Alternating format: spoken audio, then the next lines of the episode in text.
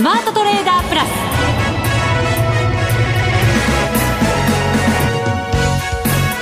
全国のリスナーの皆さんこんにちは。内田まさです。この時間はザ・スマートトレーダープラスをお送りしていきます。この方にご登場いただきましょう。国際テクニカルアナリスト福永博之さんです。こんにちは。よろしくお願いします。よろしくお願いします。はい。さて日経平均ちょっと動き雰囲気は変わってきましたかね2日上がって今日は反落ということにはなりましたけれどもそうですね、はい、まあちょっとあの雰囲気が変わったと思いたいとこなんですがええー、まあ実際のところはどうなんでしょうね。ちょっとまだどうかなという不安は残りますよね。今の福永さんの口調からは、テクニカル的にはまだ変わったとは言えないよという感じですかね。そうですね。まあ特にあの、今日の先物のね、あの値動きが、はい、えっ、ー、と、現物と先物の差が結構広がって終えてるんですよ。ほう、それはじゃあ一体何を指すのかちょっと気になりますね。ね、そうなんですね。ですからちょっとそのあたりも含めてですね、あの、明日以降、まあ、あ何かしらのヒントになるようなことがね、うん、ちょっとお話できればなとは思うんですが、はい、ちょっとあの、差が開いて終えているので、そこがちょっと気にはなりますね。はい。この後のコーナーで早速伺っていきたいと思います。はいそれでは番組進めていきましょう。この番組を盛り上げていただくのはリスナーの皆様です。プラスになるトレーダーになるために必要なテクニック、心構えなど今日も身につけましょう。どうぞ最後まで番組にお付き合いください。この番組はマネックス証券の提供でお送りします。スマートトレーダー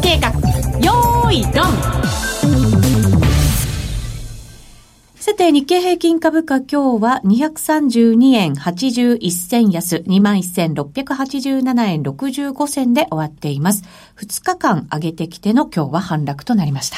はい。はい、あのー、まあ、その2日分っていうのは結構ね、あのー、現物で見ると、昨日がまあ460円ぐらいの値上がりですかね。はい、463円。はい。そして、あとその前日が、えー、日経平均で見るとですね。307円。はい、はい、ありがとうございます。ですから、2日間でですね、770円上げたと。ね、770円。ということになりました。大きな値上がりでございましたが、はい。まあ、ただその分今日また230円ほど下落しておいてますので、反落しておいてますので、えー、まあ、どうでしょうかね、その700円ちょっと上げたうちの、あの、770円上げたうちの、まあ、230円ぐらいも戻したということなので、まあ、3分の2ぐらいはまだ、まあ、残ってるかなという、そんなところでしょうかね。そうですよね。やっぱりこのところまだ、ボラティリティが大きい状況が続いてるので、はい。まあ、だから、この幅みたいなものをどう思うのかっていうのもすごくね、ね重要だと思いますけれども。で、あのまあ、先ほど内田さんからね、ちょっとこう、私の、あの、顔色を伺って、もう、あの、先回りして言ってくれたのかどうかわかりませんけども。先週ね、ここでやっぱり調整局面入りっていう話をね、しましたので。そうなんですよ。えー、ね。まあそこでそのテクニカル的な、まあ注目ポイントで言うと、えー、っと、例えばですけど、まあ、昨日、今日の、その、まあ、今日の反落でもですね、はい、昨日大きく値上がりしてくれたおかげで、えー、例えばですけども、よくあの、ほら、窓を埋めるとかって言うじゃないですか。はい。えー、っと、今月じゃないですね、ごめんなさい。先月の10月の24日と25日の間に開けた窓というのをこれ埋めたんですね。はい。はい。で、あとは、あもう一つ今日のその、反落でもっていうところで、まあ、プラスの要因で言いますと、うん、あの、5日移動平均線が上向きに変わってまして、今日の反落でも5日移動平均線を上回ったまま終えているというところなんですね。うんはい、ですから、あの短期的なその、まあ、5日移動平均線だけを見るとその切り返しというんでしょうかね。えー、安値をつけた後からの戻りというのがまだ今続いていてですね、えー、株価的には、あのー、このまま、まあ明日反発できればですけども、5日移動平均線が上向いたままで、えー、株価としてもですね、反発期待が、まあ、継続すると。はい。はい。そうなると、あの、日経平均株価で見れば、まだ、あのー、25日移動平均線だとかですね、あのー、だいぶ上の方にありますので、一番近いのが今、長期の移動平均線で言うと、あの、株価に近いのがなんと200日移動平均線なんですよね。はい。で、その上に75日や、あるいは25日という移動平均線がありますので、はい。あの、考え方としてはですね、まだこれで急反発できれば、うん、あの、トレンド的には上昇トレンド回復するという可能性は残っていると。その一番近い長期線の200日移動平均線で22,400円台前半ですね。そうですね。423円というところになりますけどね、はい、今日の終値でね。ですから、まあ22,500円を回復できるかどうかっていうようなところが、あの、今日の株価水準維持できれば、うん、あの、明日以降といいますか、まあ来週以降のですね、あの、注目ポイントになっていくのではないかなと思うんですけども。200日線、そしてまあ75日線。はい。えー、このあたりは、ちょっと下向きとはいえ、それでも本当に緩やかな感じですもんね。はい。ですので、あの、まあ、要は、その、値幅を伴った上昇とかですね、うん、えー、ボラティリティが上がるのであまり良くないのかもしれないんですけど、ただまあ、上昇ということで、えー、値幅がこう出てくれれば、まあ、その分、今、内田さんの話にありましたように、長期の移動平均線っていうのは、あの、1日2日大きく値上がりしようが値下がりしようが、その分、あの、期間で薄められてしまいますので、えー、例えば、まあ、1000円動いても200日移動平均線だとすると、えー、1000円割る200でですね、えー、まあ、だいたいそうですね、えー、っと、50円ぐらい、うん、というような、まあ、そんな、あの、まあ、1日に直すとそのぐらいの変化にしかならないと。はい。だから影響はそんなにないよということです。ということですね。えですから、まあ、1日だけですと影響ないんですけど、それが、例えば続くとですよ、うん、その日々の積み重ねで、えー、毎日その50円ぐらいの影響がどんどんどんどん積み上がっていくってことになりますから、はい、それは結構な、こう、まあ、インパクトとしてはですよ、なんかこう、じわじわ、こう、効いてくるっていうような、まあ、そんな状況になりますよね。はい。で、えー、それと、もう一つ、先ほどお話しました、その、先物と現物の終値の乖離率というか、乖離ですね。これ、どれぐらい離れてて、どんな動きだったんですか？これがですね、今日、引き間際、日経金株価若干下げしぶりまして、まあ、安値は21,628円。はい。で、終値が687円で、ええー、まあ、前日比で言うと232円安なんですよね。はい。はい。で、価格は今お話した21,687円で終えてるんですけど、先物の終値がですね、21,540円。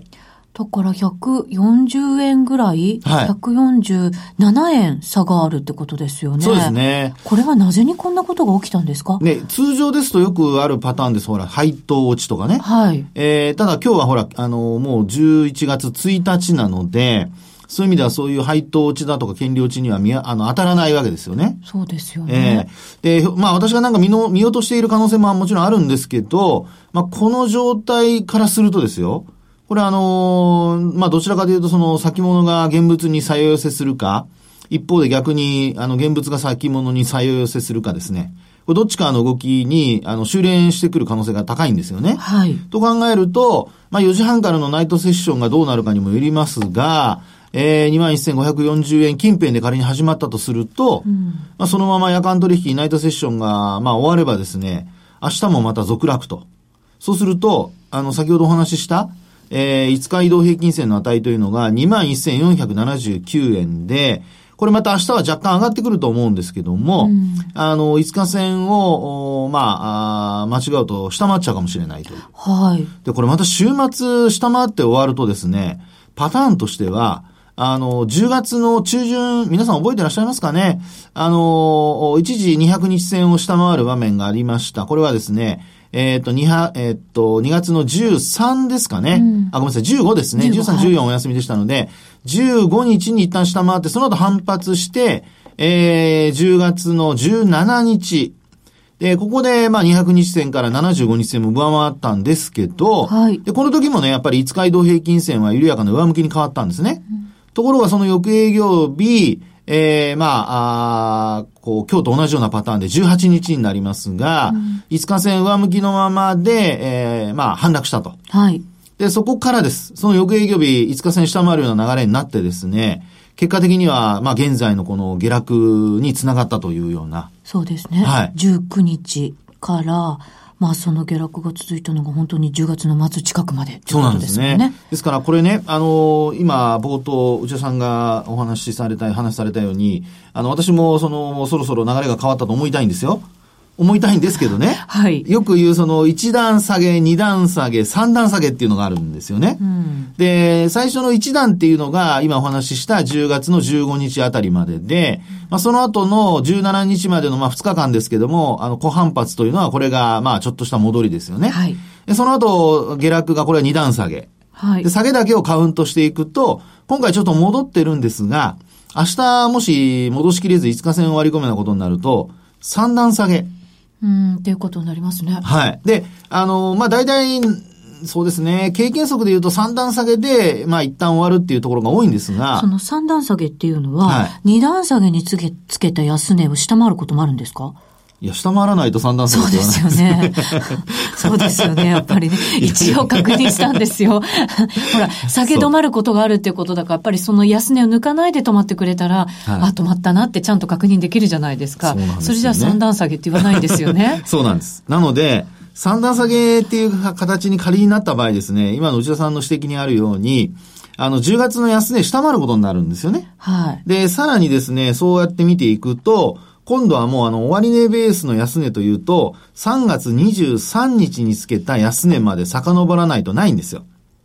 はあ。ということはですね、初来安値ですよ、日経そうです、そうです。はい。ということは、あのーまあ、ここから本当に、あの、まあ、明日、あるいはその、えー週末は、あの、アメリカの雇用統計もありますから、で、今晩は ISM の製造、ひえー製造業ですね、の発表もありますので、えーどちらに触れるかわかりませんけども、ただ、もしここからもう一度下げるとなった場合には、三段下げというのが、えー経験則にはあって、そうなると、内田さんの指摘にあったように、えー10月の安値を割り込むと。で、10月の安値を割り込むとなると、次に考えられるのが、はいえー今度は3月の23日の安値。ですから3月23日とですね、えーまあ取引時間中ですと26日の安値で、この時は2万飛んで347円というのがありますから、まあ、そこまではちょっとね、私も考えたくはないんですけど、まだ1000円ぐらいありますからね。そうですよね。ええ1000以上ありますので、ですので、ちょっとですね、その三段下げに入る可能性もまだ、まあ、この状態で秘めていると。で、その理由はさっきお話した先物と現物の逆材の大きさ。大きいですもんね。はい。これ、一段下げ、二段下げ、三段下げって、ね三段下げが一番大きくなるとかそういうことはないですよね。それはないですね。よかったです。一応ね、確認しておかないと。それはね、ごめんなさい。私の勉強不足かもしれませんけど、定義的にはですね、はいあの、よく言うエリオット波動で、第三波動が一番長いという話がありますけども、ええあの、期間が長いというね、えー、のがあるんですが、まあ、あー三段下げの方が大きいとかそういうのは、すいません、まだ聞いたことはないです。そうですか。はいよかったです。一応なんとなく覚悟だけはね、しておいた方がいいかなと思って。可能性があるってことですからね。まあもちろんそうですね。ね、そうですよね、えそうなるとは限ってません。もちろんその通りです。はいで、そうなるとですね、はいまあ万が一ですが、ここからですね、皆さん発想力をですね、高めていただかないといけません。はい。もう考え方を変えなければいけなくなります。どういうふうにですか？まず、トピックスはこれ、年初来安値更新してますよね。してますはい。となると、高値を更新できずに安値を更新しているということにななりましたから、トピックスに関しましては、これ下降トレンドなんですよ。はい。はい。まあ、あの、ええまあそういう話をね、あの、もう一週間ぐらい前か二週間ぐらい前にもしましたけども、安値切った時に。で、あの、そこからするとですね、これ日経平均株価はまだ持ち合いの中なんですが、あるいは上昇トレンドなんですけど、これあの、3月の23日の終値ベースの安値を割り込んだり、あるいは3月26日の安値、ザラバの安値を割り込んだことになると、これはまあ、か、えー、下降トレンド入りの可能性が出てきます。はい。で、その場合、じゃあ高値更新して安値も更新したとなると、こういうのは何て言うのかっていうとですね、こういうのはあの、拡大波動って言いまして、うん、広がっていく？そうです、そうです、そうです。うん広がっていくパターンなんですね。はいでこれでも一応持ち合いなんですよ。広がっていくってことはやっぱり値動きが激しくなるっていう意味もありますそよね。の通りです。なので、ええボラティリティがね、あの、ちょっと前からこう言われ始めてるじゃないですか。上昇したりということで。あのーまあ、先物、あるいはオプションのボラティリティというとですね、まあ、20を超えてくるとちょっと危険で、25を超えたり、あるいは30なんかに乗ったりするとですね、えー相当、あの、急落、うということ、まあ、急落というか急変ということになるわけですね。はいなので、ちょっとここからは、あの、この先物の動き、今日、今だけかもしれません。あの、ナイトセッションが始まったら、600数十円まで戻して始まるかもしれませんしね。あの、終値、あるいはその終了間際のポジション調整ということも考えられますから、なんかね、やっぱり特殊要因だと思いたい気分にはなったりするんですけど。そうですよね。ええはい。なので、あの、まあ、私が本当にあの、見落としているとすると、そういう可能性もあるので、まあ、そこは、あの、皆さん、あの、ちゃんと価格を確認していただきたいんんですけども、えー、万が一、もし、あの、逆剤になったまま、開いたまま、で、特段何も理由もなくて、開いたままで、えー、推移するとなりますと、ちょっとですね、あのー、週末の値動き、それからあと、さっきお話した三段下げ、これの可能性が出てきて、日経平均株価は上昇トレンドから拡大波動の持ち合いに戻ってしまうと。はい。そうなると、またまた上下の変動はするんだけども、株価の方向感がなくなってですね、またまたこれまで以上に売買タイミングの取り方が難しくなってくると。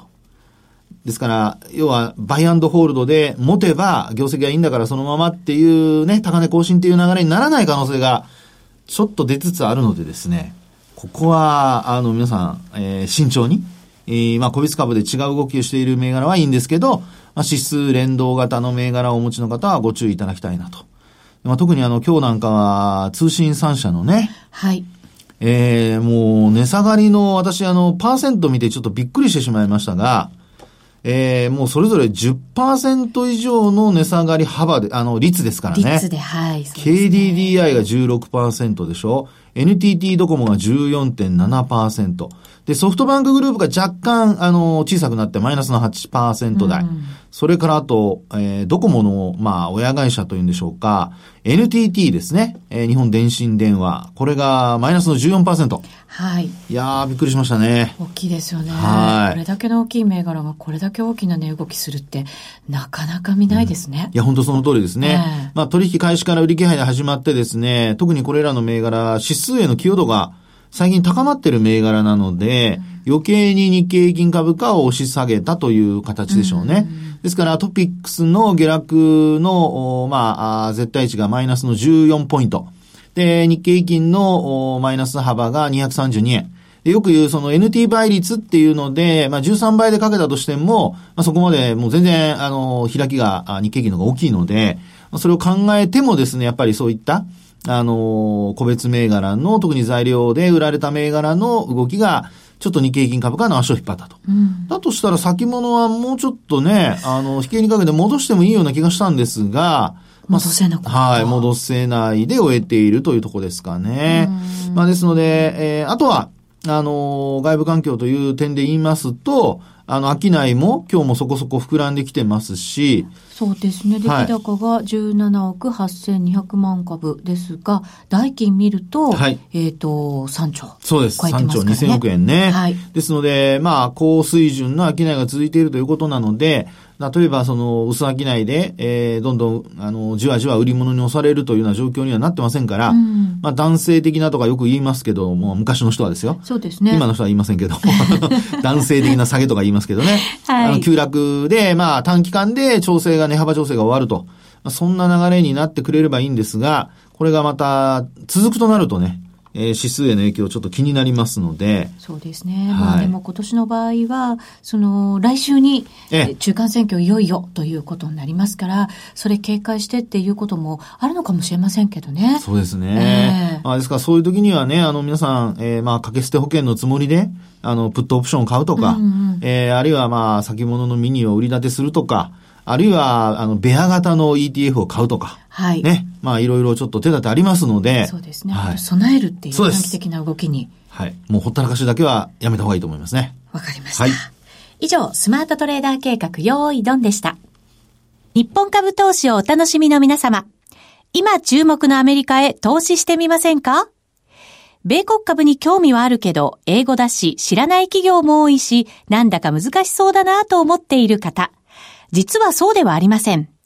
米国株は1株から購入可能。株価は100ドル以下の銘柄が多く、1万円もあればあなたも米国企業の株主に。少額から投資でき、始めやすいのが米国株の特徴なんです。多くの企業では、配当は3ヶ月ごとに支払われ、配当金をもらえる楽しみがたくさん。最近は日本でもサービス展開しているアメリカ企業が増えており、日本人にも身近になったことで、米国株投資を始める方が増えています。マネック証券の米国株取引サービスはお得がいっぱい。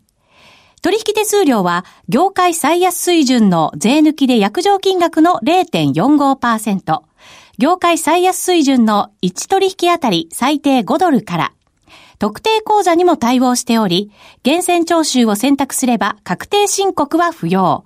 取扱銘柄数はオンライン業界最多の3000銘柄帳。さらにさらに、米国株を初めてお取引されるお客様は、最初の20日間限定で、取引手数料を最大3万円までキャッシュバック。米国株なら、マネックス証券。今すぐ、マネックス証券、米国株で検索。配当金は各企業の業績などにより金額などが変わることがあります。米国株式及び米国 ETF、リート、予託証券、受益証券発行信託の受益証券などの売買では、株価などの価格の変動、外国為替相場の変動など、または発行者などの信用状況の悪化などにより、元本損失が生じることがあります。お取引の際は必ず、契約締結前交付書面を十分お読みください。マネックス証券株式会社、金融商品取引業者、関東財務局長、金賞第165号。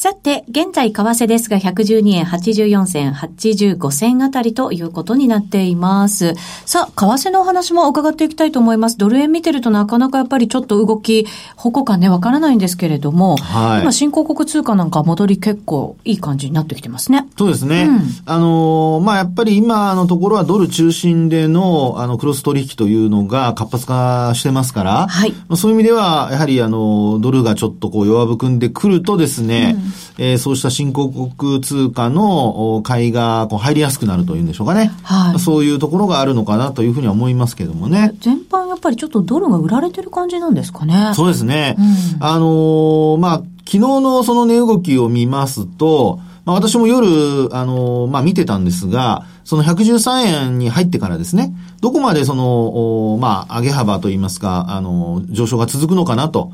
いうふうに見てたんですけど、はい、あの、113円のやっぱり30銭台後半、38銭ぐらいまでですね、私が見ているところですか。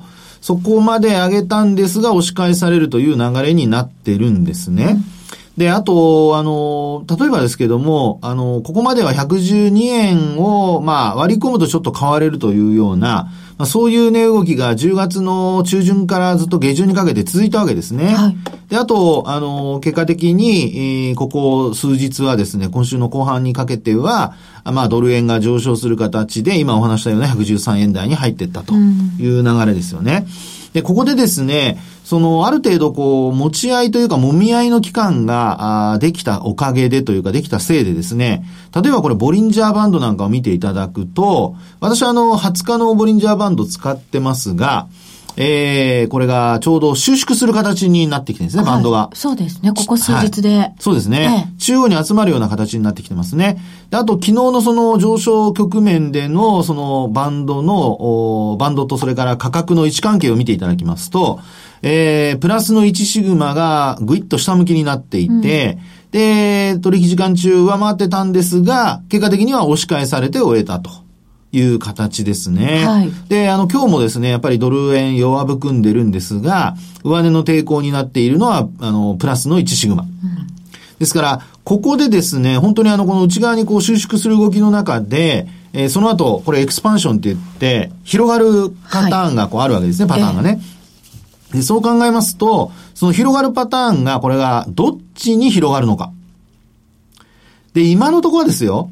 あの、20日移動平均線、20日移動平均線を上回った状態なので、うん、20日線は下向いてるんですけど、まあ、あこのまま、その推移してくれれば、20日線も上向きに変わってくる可能性がありますから、まあ、そうなると、20日移動平均線を、まあ、あちょっとしたサポートにしてですね、上方向に、要は、こう、ドル高の方向に進んでくれるのではないかと。いう期待が今のところあるということになりますね。ただし、ドルが全般売られてる中で、はい、ドル円だけっていうわけにはなかなかいきませんよね。そうです。となるとですね、えー、まあ、やっぱり今日明日のあの雇用統計 ISM、まあ、この ISM と雇用統計の順番のですね、えー、結果を受けて、このドル円がこの20日移動平均線上を維持できるかどうか。はい。で、内田さんの今、あのね、話にありましたように、これはどっちかわからない状況の中でですよ、本当にあの、20日線下回るようなことになって、まあ、エクスパンションがですね、こう、収縮から広がるところで、うん、えー、下方向に離れるとなると、これ結構厄介なことになりますね。ああ、そうですか。加速してしまう可能性が出てくるかかもしれませんね。まあ、広がっていくとすればそうですよね。そうなんです。で、その時に皆さん注意しとしてほしい価格があるんですけど、うん、これはですね、10月の26日の、あの、まあ、ドル円の安値ですね。これは111円の37銭というのが私の手元にはあります。はい、そうですね。はい、この日までも、えっと、えローソク足で見ると、下髭長いようなローソク足になってますけどね。終値ベースではですね、あのー、まあ、あこれは10月の、えっと、15日の安値というのは割り込んでないんですよね。うん、そうですね。はい。はい、ですから、あの、一応ですね、まだ上向きというふうに下値は、まあ、あ終値ベースで見た場合の、ニューヨークタイムの終値で見た場合の、えー、安値は切り上がっていると。うん、ただ、上値も切り下がってきているので、えー、そうした中で、ボリンジャーバンドはちょうど収縮が始まっていて、まあ、そこから、エクスパンション、バーンと広がっていく中でですね、上に行くのか下に行くのか。はい。で、えー、20日線というのが今下向いてますので、これは、あの、少しこう、下に振らされる可能性も、えー、含んだ形というふうにお考えいただいてですね、うん、えー、まあ、ポジションはあまり大きくせず、で、日本株をお持ちの方は、まあ、ここで20日線を維持して、えー、上方向に円安に触れるようであれば、これは、まあ、来週のね、支援材料になってくるのかなというふうにも思われますので、はい、まあ、そのあたり、株も為替も、ちょっと、あの、まあ、まだまだ安心しきれませんよというところになるんではないかなと思います。はい、わかりました。はい、えー、さて、ここでセミナーのお知らせです。11月10日土曜日、東京飯田橋のベルサール飯田橋ファーストにて、ラジオ日経パンローリング共催、マネックス証券協賛の米国株セミナーが開催されます。現役ファンドマネージャー石原淳さんによる、米国株の未来と投資家が買うべき米国株、さらに、あの世界的著名投資家のラリー・ウィリアムズさんとビジネスパートナーの成田博之さんが広い世界のマーケットから現状相場を読み解いてくださいます。ますまく、ますます注目される米国株。ここから本当に買えるんだろうか。うん、はい。ね、どうなのか。業績発表が進んでですね、私、あの、ウォールストリートジャーナルの、えー、あの、PR とか見てるんですけど、結構低下はしてきてますね。そうですか。はい。そうすると新たな買いがね、入ってくる可能性もありますし。その通りです。ただやっぱり、新安につけてる面が非常に多いということですから。そうなんですよね。このあたりもちょっと気になるところではありますよね。そうですね。ですから成長をどこまで織り込んでいるのかと、うん、それから割安感との、まあ、ここからはせめぎ合いというんでしょうかね。はい。まあ、そのあたりになってくるかと思いますので、セミナー行かれたら皆さんよろしいんじゃないでしょうかね。本当そうですね。はい。投資のヒント満載の一日となっていますので、ぜひ足を運んでいただきたいと思います。はい、お申し込みは、ラジオ日経のウェブサイト、イベント、セミナー欄からお申し込みください。おはがきの方は、住所、氏名、年齢、職業、同伴者を明記の上、郵便番号105-8565、ラジオ日経11月10日、東京米国株セミナー係までお送りください。えー、セミナーの日にちが11月10日ですから、もうはがきの方はすごく急いで、うわ、そうだ。申し込みをしていただいた方がいいかと思います。ます本当そうですね、はい、ウェブの方も急いでください。はい、はい。えー、皆さんのお越しをお待ちしております。まもなく締め切りとなりますので、お申し込みお早めにお願いいたします。さて先物とその現物の指数がねちょっと乖離してるよというところなんか気になってきちゃいましたね。ねですからちょっとね、この辺りがどういうふうに変化してくるのか、はい、夜間の動きもね皆さん為替をされてる方は両方見て、はい、参考にしていただきたいと思います。わかりました。ここまでのお相手は福永博之と内田まさでお送りしました。それでは皆さんまた来週。ま、この番組はマネックス証券の提供でお送りしました。